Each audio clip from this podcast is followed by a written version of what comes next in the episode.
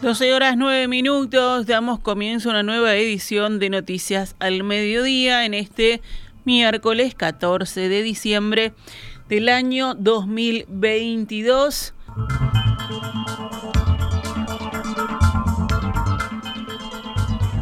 Una nueva variante de marihuana se comenzará a vender en las farmacias habilitadas. Tendrá un porcentaje del componente psicoactivo del 11%, según informó el secretario general de la Junta Nacional de Drogas, Daniel Radillo.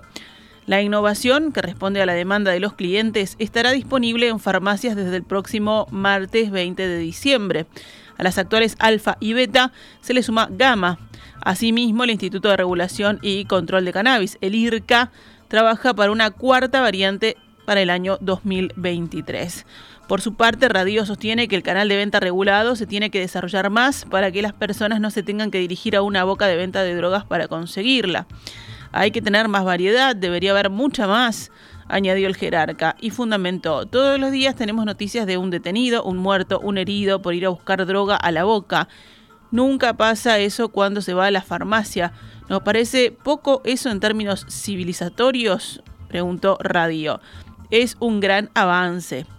Recordó que con el cannabis en las farmacias el cliente no tendrá necesidad de que su teléfono esté medio del que su teléfono sí esté en medio del crimen organizado. Además, consideró que es un error tener registro de consumidores, pese a que los políticos lo reivindican. Yo no me encuentro ahí, me parece un error, veremos en algún momento si lo podemos modificar, indicó Radio.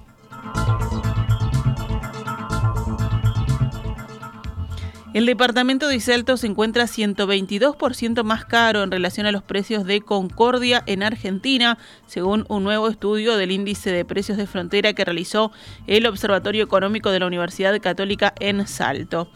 La economista Jimena Abreu, una de las elaboradoras del estudio, dijo en declaraciones ha subrayado que el índice se mantiene estable respecto de consultas anteriores, a pesar de los aumentos del tipo de cambio blue y la inflación en Argentina. En septiembre pasado, Salto fue 118% más caro que Concordia y en septiembre de 2021 estaba 123% más caro. Actualmente las diferencias más pronunciadas están en los alimentos y bebidas, donde se destaca que Salto es 144% más caro. También en la nafta, un 140%, y el gasoil, 187% más caro que en Concordia. En transporte se observa que la compra de cubiertas, que es uno de los medidores, se mantiene más caro en Concordia.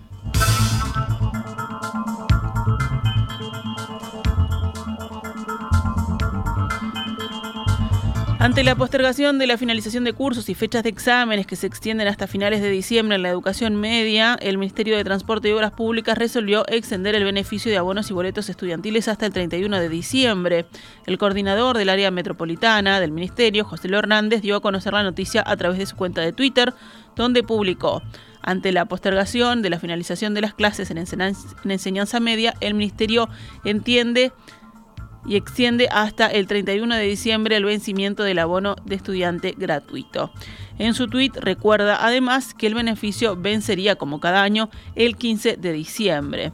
Hernández explicó en declaraciones a Telenoche que la medida contempla a alumnos de primero, segundo y tercer año de liceo, o su equivalente en UTU, con hasta 18 años de edad, y aquellos de cuarto, quinto y sexto con hasta 20 años.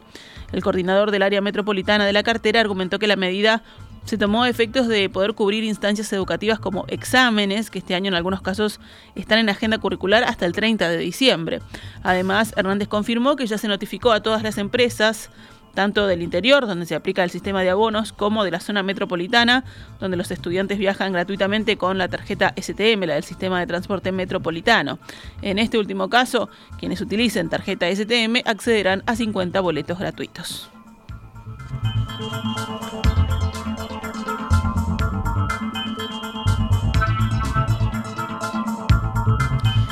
La Intendencia de Montevideo comenzará el año próximo el proyecto Parquecitos, una obra que pretende reformar las paradas de ómnibus más concurridas de la ciudad. La intendenta Carolina Cose y el director del Departamento de Planificación, Luis Oregioni, anunciaron que se prevén trabajos de pavimentación y mejora del pavimento existente, así como la instalación de pérgolas techadas y abiertas y la incorporación de vegetación nativa al equipamiento previsto. A su vez, se asegurará la luminaria necesaria para que los usuarios del sistema de transporte metropolitano puedan aprovechar de estos espacios tanto durante el día como por la noche, de acuerdo con el comunicado publicado en la página web de la comuna. Este proyecto tendrá una inversión, una inversión de 750 mil dólares, según detalla el texto. Con estas acciones se busca profundizar la democratización de los puntos de encuentro y brindar a la ciudadanía un espacio que cumpla la función de refugio durante la espera de los coches, pero también un sitio de descanso y disfrute, dice el comunicado compartido por el Ejecutivo Departamental. De esta manera, el proyecto Parquecitos abarca las paradas de los municipios A, B, C, D, F, G y CH.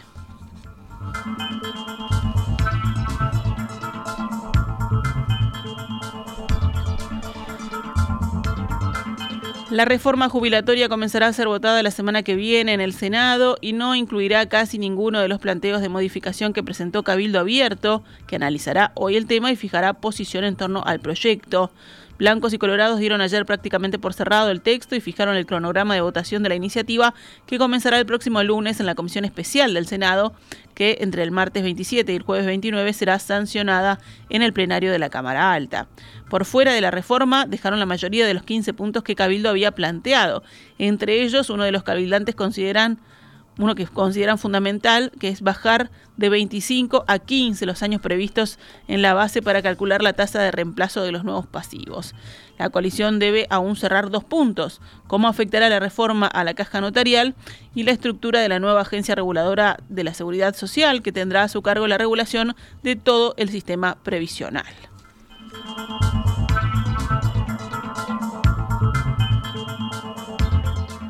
La Asociación de Empleados Bancarios del Uruguay, AEBU, convocó para hoy un paro que afectará a dependencias bancarias del centro y de la Guada. El paro comenzará a las 15 horas y finalizará una vez culminado el acto que el sindicato tiene previsto realizar frente a la sede del Banco de Seguros en Avenida del Libertador y Mercedes. La plataforma de la movilización es en defensa de una reforma previsional más justa, integral y solidaria y comprenderá a todas las sucursales públicas y privadas de entidades bancarias y financieras ubicadas en la zona comprendidas entre las calles Tacuarembó, Soriano, Julio Herrera y Oves, La Paz, Ejido y Paysandú.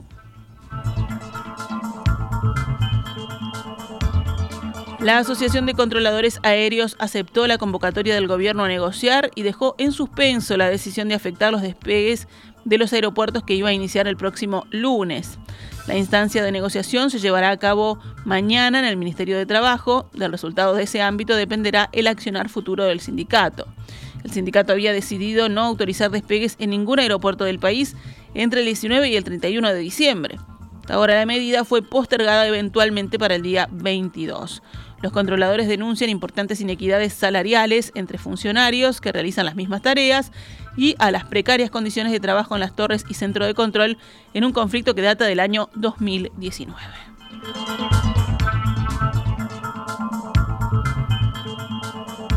La policía capturó al empleado de un local de cobranza de Ciudad Vieja que se había robado 1.500.000 pesos de la caja fuerte de su trabajo y se había fugado el pasado lunes, según confirmaron fuentes policiales. El hombre fue capturado en el balneario Parque del Plata este martes por la tarde, dos días después de que el local de cobranza ubicado en Rincón y Misiones denunciara la fuga y el robo del dinero de la empresa.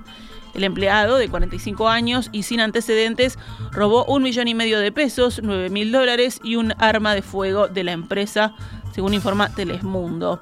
El lunes no se presentó a trabajar en su horario y cuando los encargados del local revisaron la caja fuerte, constataron las pérdidas y denunciaron al implicado a la policía.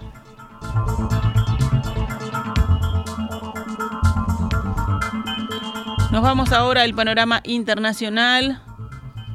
El presidente Joe Biden dijo hoy que Estados Unidos tiene la obligación moral de regular más las armas de fuego y que debería sentirse culpable por no haberlo hecho cuando se cumplen 10 años de la matanza en el colegio Sandy Hooks. Estoy decidido a prohibir los rifles de asalto y los cargadores de gran capacidad, afirmó el mandatario demócrata sobre una medida que el Partido Republicano rechaza. El 14 de diciembre de 2012, un hombre mató a 26 personas, entre ellas 20 niños de entre 6 y 7 años, en el centro escolar de Sandy Hooks en Newtown, una localidad al noroeste de Estados Unidos. El autor, Adam Lanza, ya había matado a su madre y se suicidó tras esta matanza.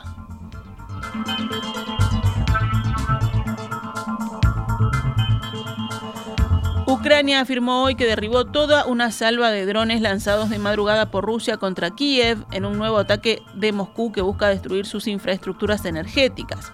El presidente ucraniano Volodymyr Zelensky se congratuló por la eficacia de sus fuerzas antiaéreas y precisó que los 13 drones Shahed de fabricación iraní que lanzaron las fuerzas rusas fueron abatidas.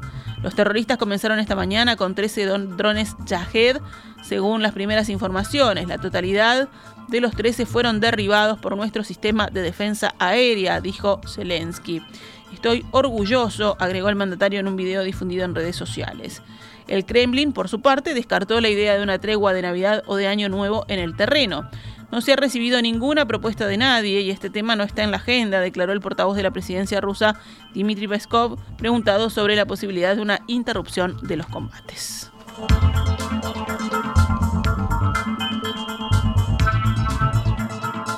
La aerolínea nacional marroquí canceló hoy los vuelos programados entre Casablanca y Doha, con aficionados deseosos de asistir a la semifinal del Mundial entre Marruecos y Francia, después de que hinchas que ya habían aterrizado en Qatar no habían conseguido las entradas prometidas para este partido.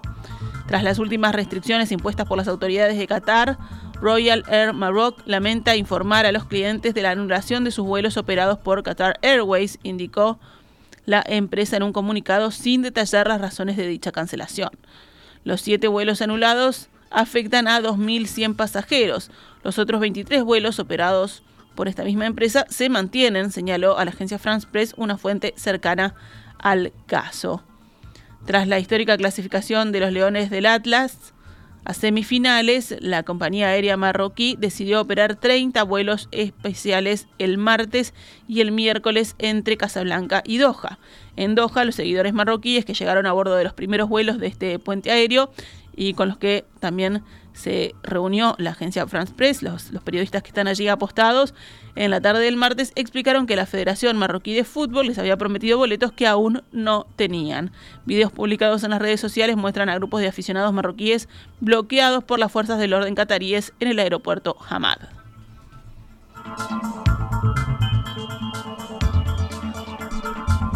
Y cerramos con deportes.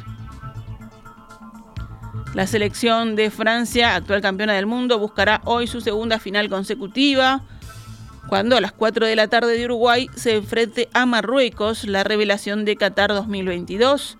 El encuentro tendrá lugar en el estadio de Lusail. En ese mismo lugar, ayer Argentina superó ampliamente 3 a 0 a Croacia en la otra semifinal y confirmó su lugar en la definición del torneo.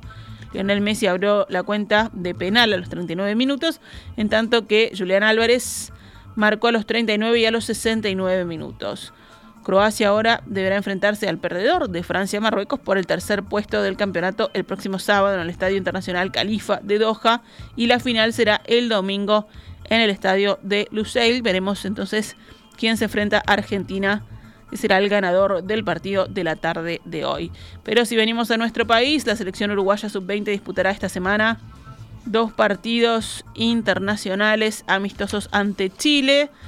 El primero será a las 20 y 30 horas en el Estadio Campeones Olímpicos de Florida, mientras que el segundo será el viernes a las 17 horas en el Gran Parque Central de Montevideo. De esta manera, la selección conducida por el cuerpo técnico que lidera Marcelo Broli continúa su preparación para el máximo torneo continental de la categoría a celebrarse entre el 19 de enero y el 12 de febrero de 2023 en Colombia. Estos partidos serán televisados por AUF TV. Allí se podrá ver entonces a la selección sub-20 en su preparación.